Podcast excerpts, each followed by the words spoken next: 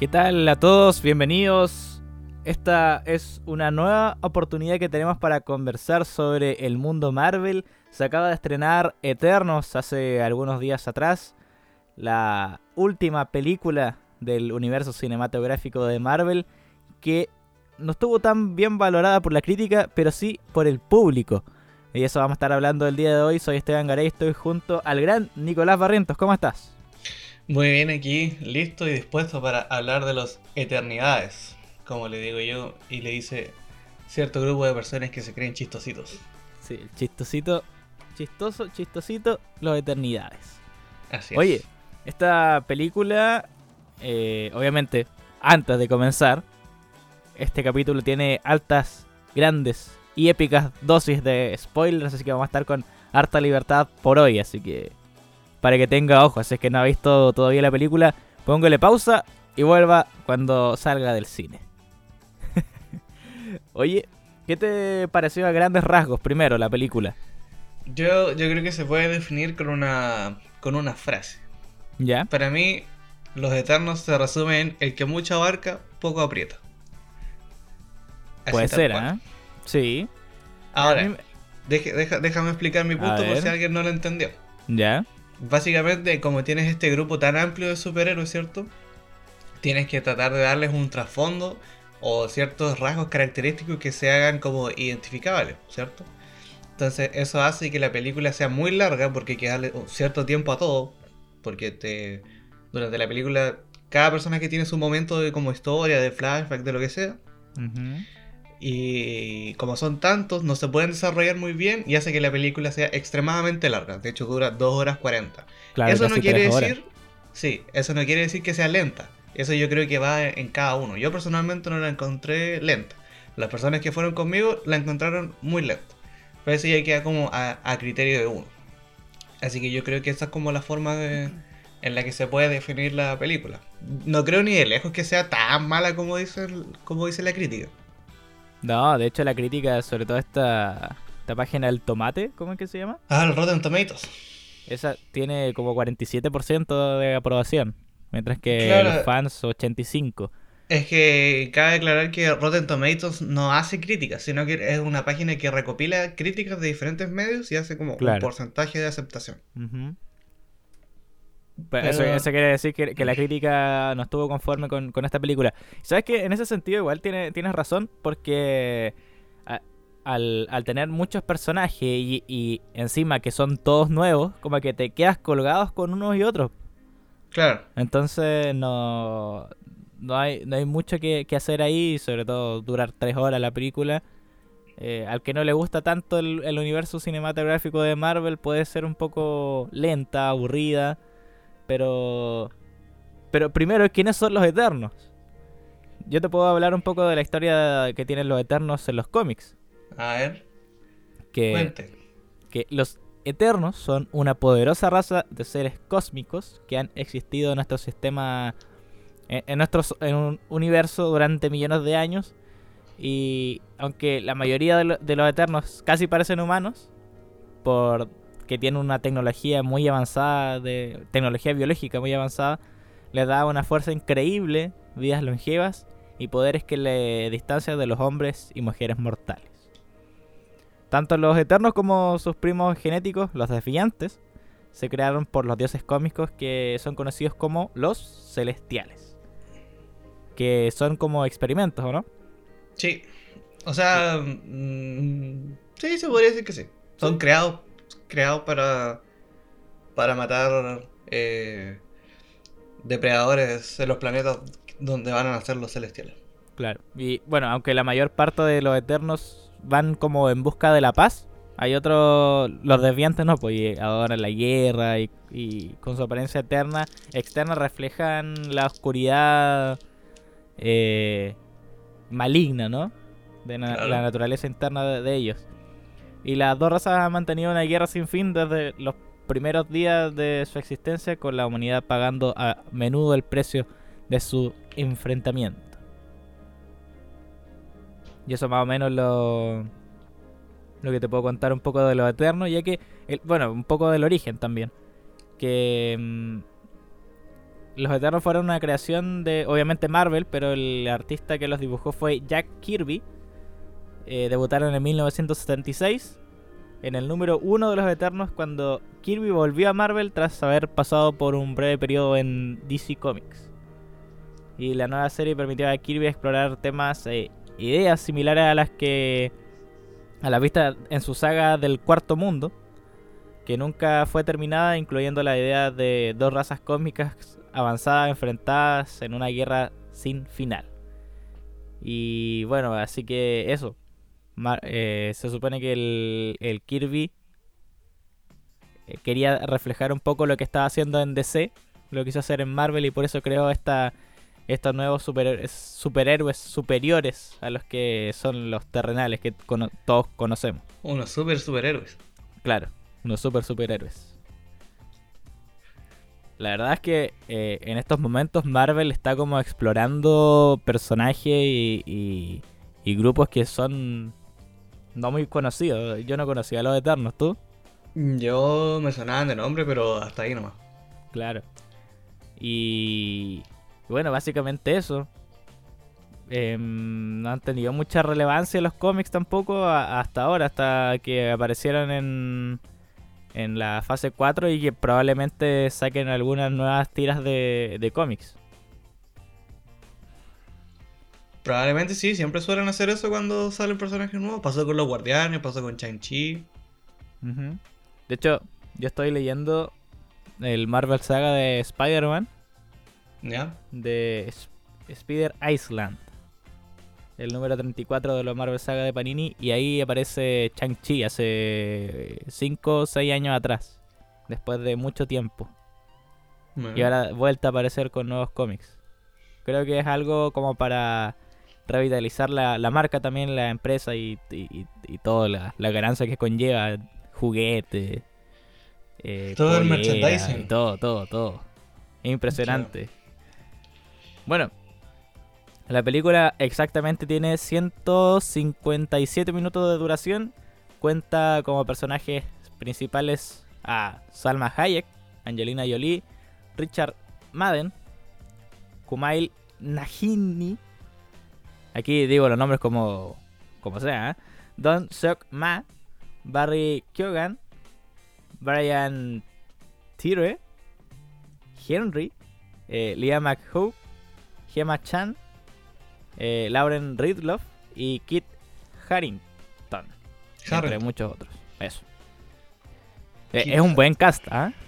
Sí. Bueno, un, un, buen casting, por no decir cast. Omitamos la palabra con. Con K. Sí, no, tiene, tiene, tiene un buen. Son buenos actores, son. Sí. Son bien reconocidos. La, la verdad, eso es lo que llama la atención de esta película, a mí parecer, que es como los nombres que tiene. Sí. ¿Puede picar un poco por ahí igual? Eh, sí, porque por ejemplo Salma Hayek, ya una actriz, bueno, hay que hablar de Angelina Jolie también, dos actrices ya muy consolidadas en, en Hollywood y creo que nunca habían hecho como cine de superhéroes. No, no, nunca. No, a lo mejor podrían haber hecho como alguna tipo de películas, películas de acción o cosas así. Pero más, más allá de eso, temas de superhéroes no.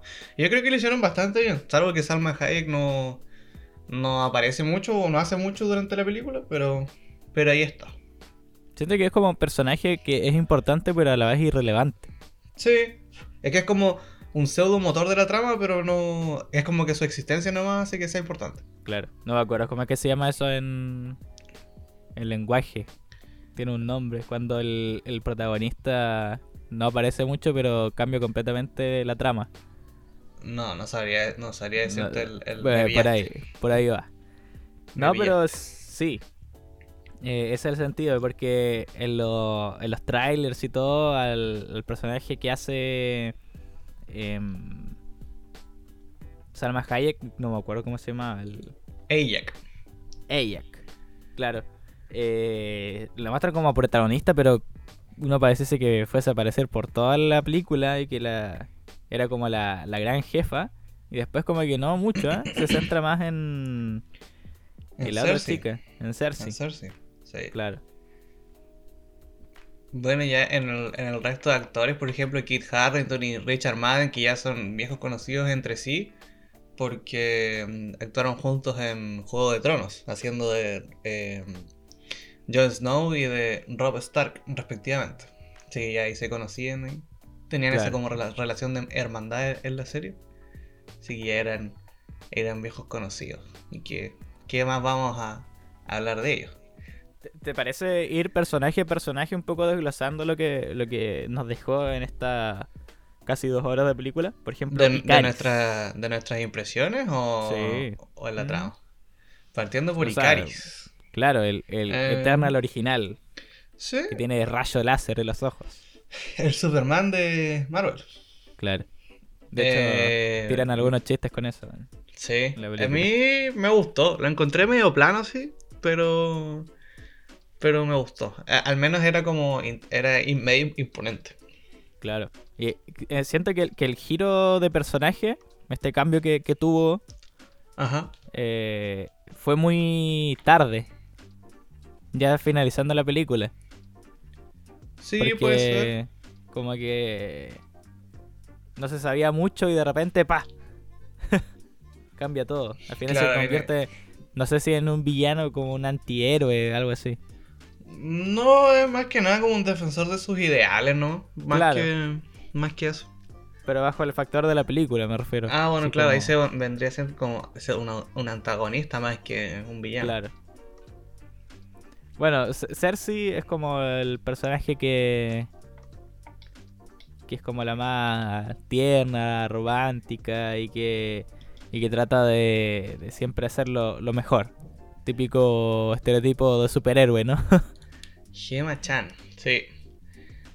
Si no me gustó, o sea, su, poder era medio ambiguo, sí. Sí. Era como que no, no, no sabías cómo, cómo podría ser útil así como en batalla. Ajá, porque tampoco ella misma sabía lo, que era capaz de hacer. Claro. Pero al final, vemos que fue como eh, superior a todos, ¿no? Claro, bueno, en ese sentido sí, pues como fue eh, designada como la líder de los Eternos después de que ella que murió, tuvo ese ahí, ese pequeño power up. Ya por el final de la película. ¿Y Sprite? Sprite. Yo lo encontré que el concepto del personaje estaba bien, pero por esta misma cosa de que no se pueden desarrollar mucho cada uno, me quedo como, como al medio al debe. No, sé, no sé si a ti te pasó. Como que uno queda colgado. Quizás puede tener un poco más de, trama en las próximas sagas porque quedó como como ahí, porque ya me imagino que ya no será una eterna. No, pues sí, la transformaron en, en humana, así que no creo que pueda hacer mucho de aquí al futuro. Claro. Como un cameo a lo mejor, así como una reunión, hola, ¿qué tal? Sí, así como, aquí estoy, estoy más vieja. claro. Eh, Fastos, ¿qué te parece? Un personaje, es, como un personaje que es como. Como que no fue tan relevante para la trama. Como, que no se centró eh, mucho en él, salvo algunas escenas que son bastante importantes para la historia del UCM, del, de Marvel Studios, mejor dicho. para la historia de la humanidad dentro del contexto del UCM también. Sí. Gracias a sus avances tecnológicos, básicamente llegamos a ser lo que somos ahora técnicamente. Y... Claro, un pacificador y inventor, claro. Claro, y por él también pasa este tema de la, de la inclusión que fue tan polémica en, Los Eternos, que lo censuraron en... En muchos países. En muchos países, sí, que yo cuando dijeron eso yo dije, oh, que habrá alguna escena de, de sexo o algo así, al final era que sean un, un, beso. nomás con su, con su pareja y fue como, y por eso tanto, tanto show. Sí, igual que, la otra escena, que se supone que era la, primera ah, escena como explícita, pero... sí, pero no. O sea, obviamente... Eh, no sé si era para que un niño la vea, claramente. Ah, no, claro, pero tampoco es así como, uy. Pero tampoco es... hay, películas, hay películas que son mucho más explícitas. Claro. Mucho más. No, yo, yo, en ese sentido creo que, es bueno, en general la película, no solo con este tema de eso que estamos hablando recién, que fue un intento de hacer algo diferente, algo más, claro. más serio, más... Eh... Más, llevado un poco a, a, los cómics, más que al, a los niños y todo, porque muchas veces se asocia a Marvel Studios como algo un poco más infantil. Claro, que donde abunda el chiste. Si bien aquí igual hay chistes, pero yo sentí que fueron mucho más orgánicos y mucho más naturales que en otras películas. Fue muy bien aplicado el, el tema memingo. sí, más o menos. Así que, sí, por ese lado muy bien. Bueno, eh, ya conversamos un poco de Ayak, que es como la, la madre, ¿no? La matriarca de este grupo de, de Eternos. Y que, bueno, hace... Tiene el poder como de curar, ¿no? Al, al, al, equipo. Sí, tiene, tiene unos poderes ahí como de, de curación, ¿cierto? Claro, que tiene ese como factor regenerativo y que puede curar al resto. Pero como vimos, no tiene muy ahí su. mucha. mucha aparición haciendo cosas importantes. más que nada tiene ese rol como de líder. Claro. Pero más allá, personaje, no sé si olvidable, pero. Sí, yo creo que sí. Un personaje descartable. Sí. Como que. Bueno, obviamente fue importante, como lo mencionaba anteriormente, pero. Pero queda ahí. Hasta ahí nomás, sí. Sí. Y Macari, que es como la, la Flash del. Ah, verdad. Se, me olvidó, siempre se me olvida, se me olvida ese nombre. Eh, yo lo encontré interesante. Me gustó, me gustan los poderes como de, velocidad. Igual, eh, otro tema de Marvel, un poco, no sé si se podrá decir inclusión. Eh, sí, o sea, mira, quería hablar de eso Porque Lauren Ridloff eh, ya había actuado, si no me equivoco, en The Walking Dead, ¿no? Eh... Si no me equivoco, creo que sí. Se me escapa, a ver. Creo que sí. lo, puedo, investigar en un segundo. ¿ah? Pero mira, yo quería hablar de eso, de eso que me gustó. Eh, si bien no se desarrolla mucho. Claro, sí, The Walking Dead. Sí, The Walking Dead. Eh, no se desarrolla mucho el cast. A mí me. Me gustó que fuera muy diverso el. Sí. Que fuera muy diverso y que fueran todos muy diferentes unos de otros. ¿cierto? Tenemos gente, bueno, lo típico que los actores son europeos, ¿cierto? Son ingleses. Tenemos eh, gente afroamericana, ¿cierto? Esta chica que, Macari, que es sordomuda, ¿cierto? También niña, o una adolescente en realidad. Hay como de, de todo. De Salma Hayek, eh, latina. Entonces me gustó que todos fueran como diferentes porque le da como, como que nutre más el, conjunto. Claro. Sí, es como que saca, no sé si estereotipos, pero como de varias razas y de, de, de todo. Así que eso me pareció bastante bien y que ya Marvel lo ha hecho recurrentemente. Empezando incluso por Nick Fury. claro. A ver, ¿qué otro personaje más? Kingo. Ah, para mí Kingo es mi favorito. Sí, el mejor. el, actor de Bollywood. De más famoso. Su tatarabuelo, su abuelo, su papá. Me dio mucha, me mucha risa esa, esa talla justificando que haya hecho muchas películas desde muchos años. y él, no me acuerdo cómo se llama el asistente, pero igual se robó la película completamente. Sí, me recordó un poco a, a Dolpinder de Deadpool. Era claro. más o menos ese rol. Y la verdad es que tiene como ese, ese estilo, ¿no? Como canchero, pero chistoso. Sí, yo creo que es como parecido como a Thor en ese sentido. Claro, en el, en el Thor más... Como de Thor Ragnarok por ahí. Claro, sí, porque se le criticaba a Thor que era muy serio y ahora creo que le dejaron muy inserio. Claro, muy, muy chistoso. No, pero mira, hablando de Thor, el mismo Kingu dice que está relacionado con Thor porque había era amigo de Odín y todo el tema. ¿Puede haber ah, cierto, ahí más adelante? Sí, yo creo que puede haber un, crossover por ahí. Quizás puede salir en la nueva película de, Thor. ¿De los guardianes? ¿O de los guardianes? También, también, porque están bastante conectados todas esas películas.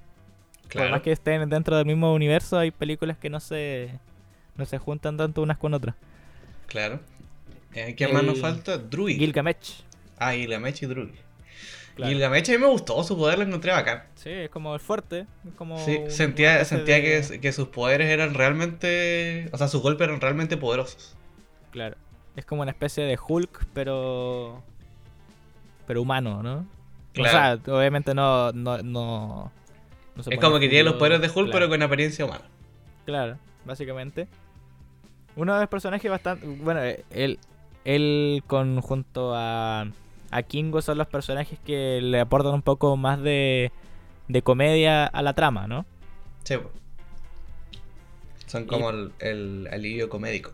El, claro, el alivio cómico de, de los Eternos. Y por último, Drew. Druid, perdón. que es como el. El rebelde. El serio. El serio. Me, me cayó mal. Sí, igual. Yo lo, lo odié, la verdad tiene poder de control mental y, bueno, eh, él creía poder interferir en todos los conflictos humanos y buscar la paz en todo y no lo dejaban y se fue de los eternos por muchos siglos. ¿Cinco, si no me equivoco? ¿Cinco siglos? Eh, sí, parece que sí.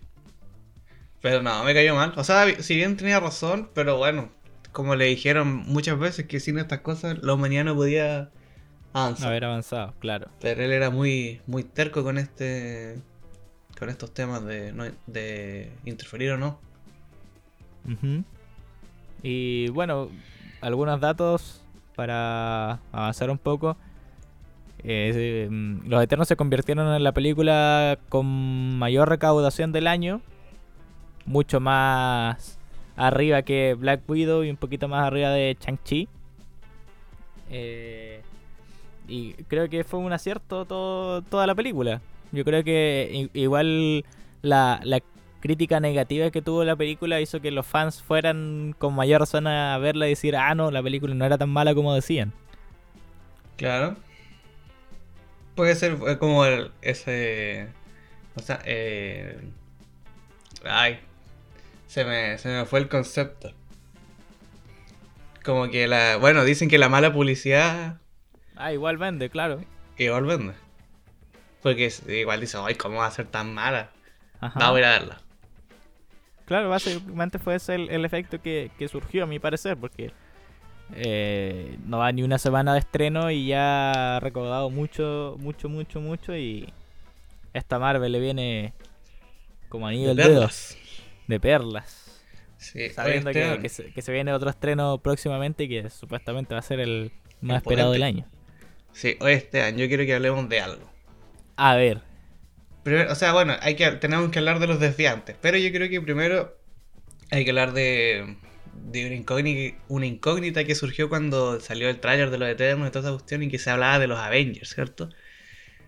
Que al final se respondió porque ellos no, no habían hecho nada en todo este, todo este tiempo. O sea, esta, esta justificación, ¿cierto? Porque uno, obviamente sabe que los Eternos no están ni planeados cuando claro, Pero se les dice que no tienen que interferir con los conflictos humanos. Eso por lo menos a mí me deja, me deja tranquilo de que... Fue, una, una, muy buena justificación para el guion. Sí, sí, me, me dejó satisfecho. Simple, pero satisfecho. Sí, me, me, parece lo mismo. Fue como. De hecho, fue una de las primeras escenas de la película. Fue como para ya déjense de joder, nosotros eh, nos interferimos en conflicto humano, así que por eso no estuvimos en.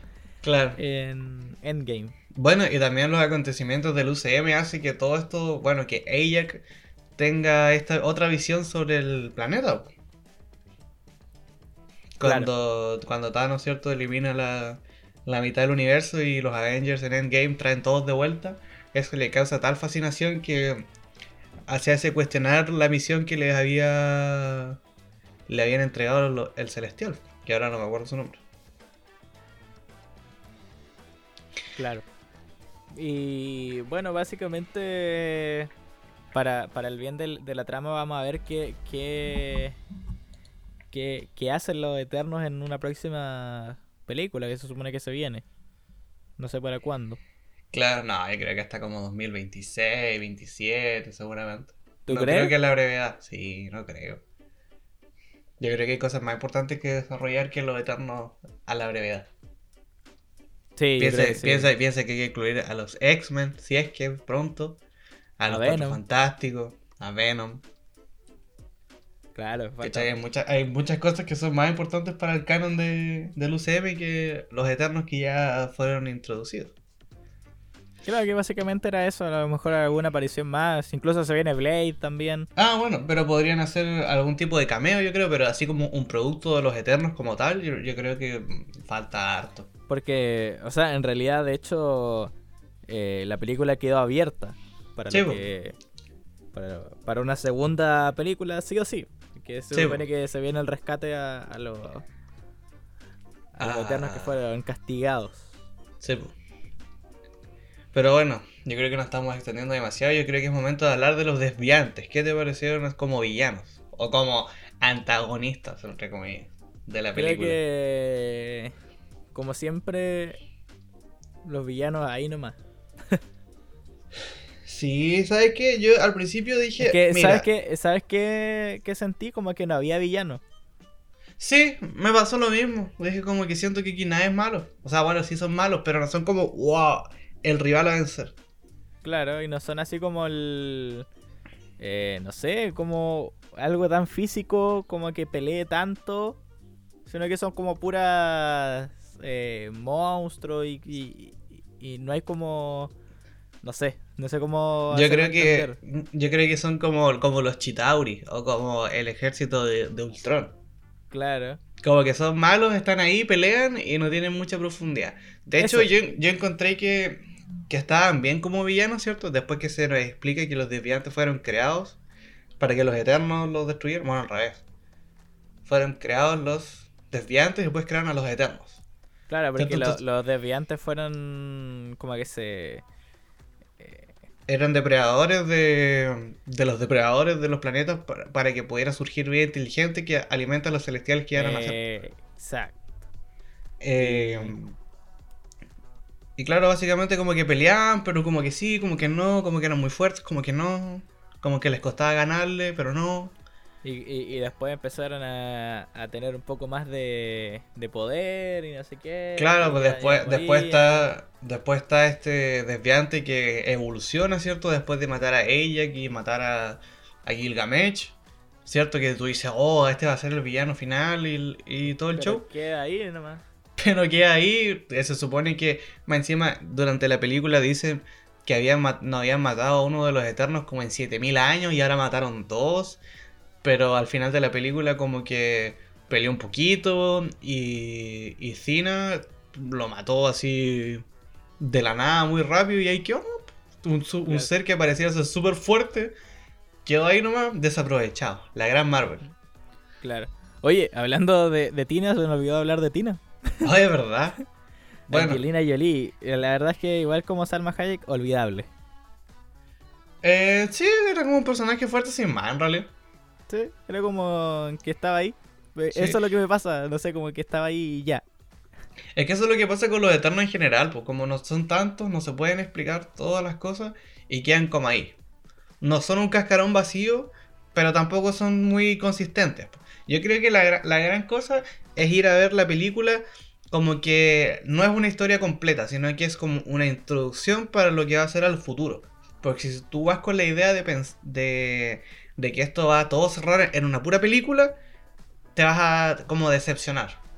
Claro, sí, porque al final ya eh, el universo se está expandiendo tanto que verte una película es saber que te vas a tener que mirar un millón de películas más para entender qué, qué pasó. Claro, en este caso no es para entender nada en específico, sino es para como que los personajes tengan más sustancia. ¿Cachai? Claro. Eh, bueno, volviendo a lo, a lo, de Cina, que es cierto que tenía este problema, como que se, se bugueaba y como que le volvían los recuerdos y se volvía como eh, violento. Otra, otra de las pegas que tuve con la película fue eso, que en el acto final podría haber pasado perfectamente cuando estaban peleando, ¿cierto? Y generar más conflicto, pero como que no pasó más. Sí. ¿Cachai? Y fue como, ah, bueno. Se olvidaron completamente de una cosa que pasó como cuatro, tres o cuatro veces durante toda la película. Sí, eh, Por eso la película no, no, es una de las mejores de Marvel tampoco. No, pero tampoco es tan mala como Iron Man 3 o Thor 2. Claro. Sí, cualquiera. De hecho. Yo creo que, que igual van a pecar de esa forma. no, yo creo que no, yo creo que ya es físicamente imposible hacer una película tan mala como Iron Man 3 o Thor 2. Bueno, Nico, yo creo que ya para ir cerrando, o sea, dar paso al, otro bloque que es de las escenas post créditos. Pero falta hablar del acto final, pues, tío. Ah, pero el acto final. Se resuelve. No, pero todo el tema este de parar el, el surgimiento del celestial de la Tierra. Eh, pasó todo muy rápido. Hay algo que me hace un poco de ruido. A ver. Se supone que esta película está justo en el mismo momento de Spider-Man, eh, la última. ¿En serio?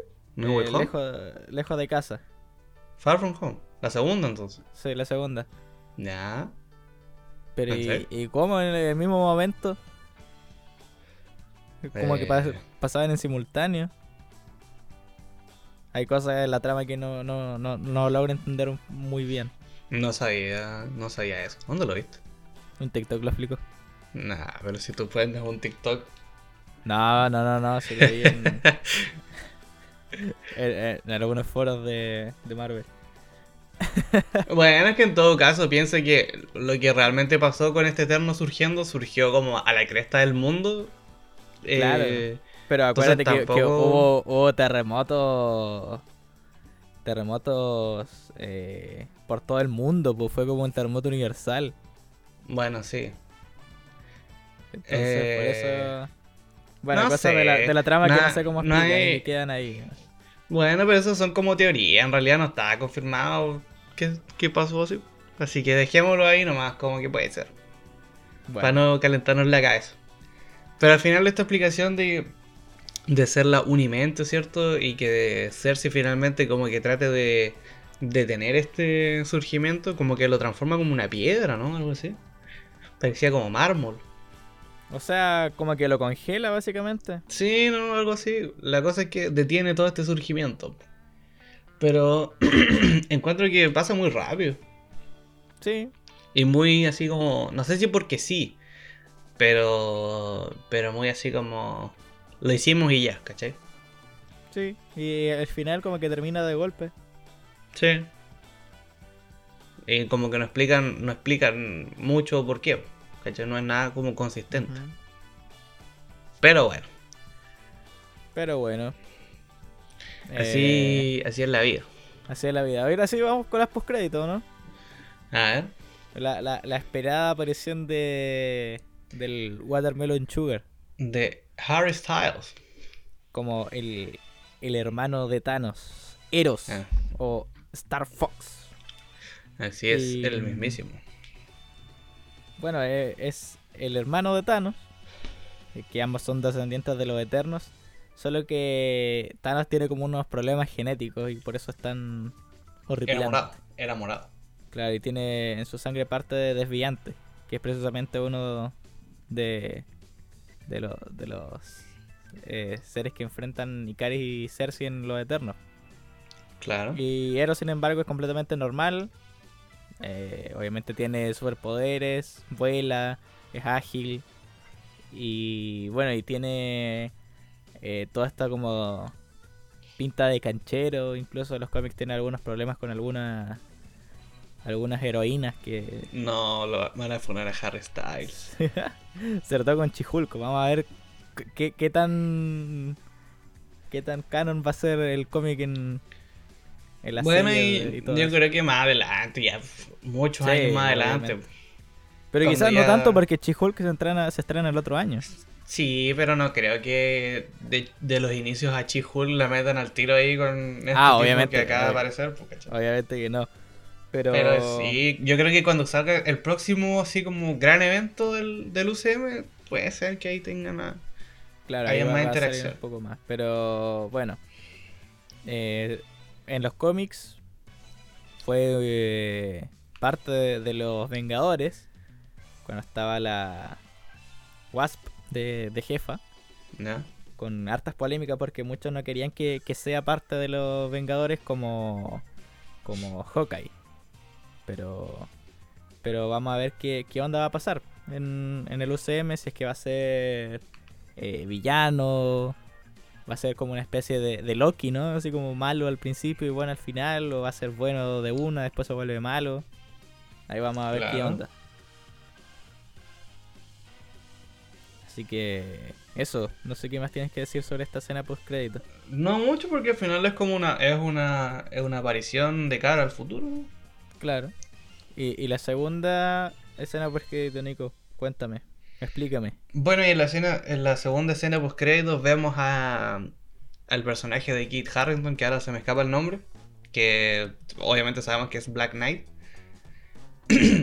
claro. Eh, que ya al final de la película como que le cuenta a Cersei que su familia es como que su pasado familiar es complicado. Y todo esto antes de que Celestial agarre a Cersei y se la lleve literalmente de la tierra. Ajá. Y ahí conectamos con la escena post créditos donde él va a buscar una caja, que esta caja tiene, contiene una espada, ¿cierto? Una espada muy misteriosa y recibe el llamado de una voz misteriosa, que es nada más y nada menos que el mismísimo Blade. Así que ahí quedó todo. Las escenas fueron para introducir muchas cosas del futuro. Sí, así que. Eh, piola, ¿eh? Sí, yo tengo muchas ganas de ver el Blade de Mahershala Ali. Yo, cuando era chico, me crecí, como dicen, viendo las películas de, de, Blade. de, Wesley Snipes. Y me, me gustaban caleta. Así que quiero ver qué hacen. Sí, eso va a estar, va a estar potente. No me acuerdo cuándo se estrenaba Blade, si no me equivoco, 2023 creo, 2024. Eh, sí, puede ser, pero ¿era una película o una serie? No me acuerdo. Ahí sí que no, parece que es película. Sí, creo que es 2024 si no recuerdo mal. Sí, sí, sí. Pero me tiene, me tiene ansioso eso, quiero verla. Viene bueno. Oye, antes de cerrar, tengo una, noticia que te puede gustar. Porque Disney ha confirmado que este próximo 12 de noviembre varias películas del UCM van a estar en formato IMAX. Mira. En Disney Plus. Iron Man, Guardianes de la Galaxia, Guardianes de la, de la Galaxia 2, Civil War, Doctor Strange, Thor Ragnarok, Black Panther, Infinity War, Ant-Man and the Wasp, Capitana Marvel, eh, Endgame y Black Widow y Shang-Chi. Así que vamos a tener una pantalla un poco más amplia para ver esta película. Para reverla, mejor dicho. Claro. datazo, ¿eh? Vamos, datazo, vamos a verlo. Datazo que te sacaste hoy, día lunes 8 de noviembre. Lunes 8 de noviembre. Así que si es que ya, ya escuchó, o sea, está escuchando este podcast después del 12 de noviembre, puede darse cuenta que en Disney Plus ya está con una nueva eh, aspecto, una nueva razón de aspecto las nuevas las películas de Marvel. Claro. Ahora, este año, yo creo que para terminar este capítulo, que cada uno diga sus conclusiones de las películas, ¿no? Si quieres parto yo. Sí, eh, conclusión y nota. Del 1 al 7. Nota. Del 1 al 7. Ah, del 1 al 7. Estamos en Chile. Estamos en Chile. Yo le pondría un 5. Del 1 al 7. Yo le pondría un 5-2 porque mira, siempre con este tema de, la, de las calificaciones eh, suena peor o mejor dependiendo de la escala, porque del 1 al 10 si le pones un 5 suena muy mal, si le pones a un 5 del 1 al 7 suena medianamente mejor, y si ya haces de 5 estrellas le pones 2,5 o 3, igual suena como más o menos, ¿cachai? Claro, aprobó. Así que este teniéndonos al sistema chileno de calificación, un 5. Eh, en el medio, ¿cierto? Ni muy... Ni muy mediocre, ni muy bueno. En mi conclusión, yo creo que es un buen intento de hacer una película diferente, ¿cierto? Se nota mucho la mano de, de Chloe Zhao, ¿cierto? Sobre todo la fotografía era muy bonita.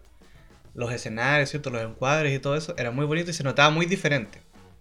Era mucho más seria, ¿cierto? Y que tenía chistes que se sentían mucho más orgánicos. Y eh, lo que, lo la única pega es esto del desarrollo de los personajes y la duración, porque si te fijas bien dura casi lo mismo que Endgame, que abarca las consecuencias de casi 20 películas, ¿cierto? Pero me deja entusiasmado de que se intenten hacer cosas diferentes de aquí en adelante con las películas de, del UCM, ¿cierto? Y también de ver cómo estos eternos se pueden relacionar con, con el resto de superhéroes que ya, que ya tenemos, ¿cierto? Consolidados. Esas son mis conclusiones de la película. Bueno, ah, para mí concuerdo plenamente contigo en algún aspecto, sobre todo en el tema de, la imagen. Eh, ese juego entre la oscuridad y la claridad que había en ciertos momentos eh, me parece espectacular. Los planos son eh, enormes. Me gustó mucho ese, ese tema de la película. Em, hay muchos personajes olvidables, pero al ser una película de un grupo, todos son parte de, del engranaje que hace que sean los Eternos. Entonces, igual, por ese lado, piola. Em, y básicamente fue una película que no me desagradó ver, no me, no me aburrió tampoco. En ciertos momentos como que te tenía un poco más tenso, en otro momento te podías relajar un poco pero no es una película tan redondita, pero siempre pasa esto en, el, en las películas que son como introducción de personajes, como tú bien lo mencionabas, que son eh, que tienen que abordar muchos personajes, muchas tramas y que muchas cosas quedan ahí inconclusas y que vamos a estar a la espera de qué es lo que va a pasar con los Eternos dentro del UCM. Así es. Así que yo creo que de esta manera podemos ir finalizando este capítulo que yo creo que ya nos veremos en una próxima ocasión en este capítulo especial. Estos capítulos especiales, una vez que se estrene Spider-Man Far no, Way Home. O Hawkeye.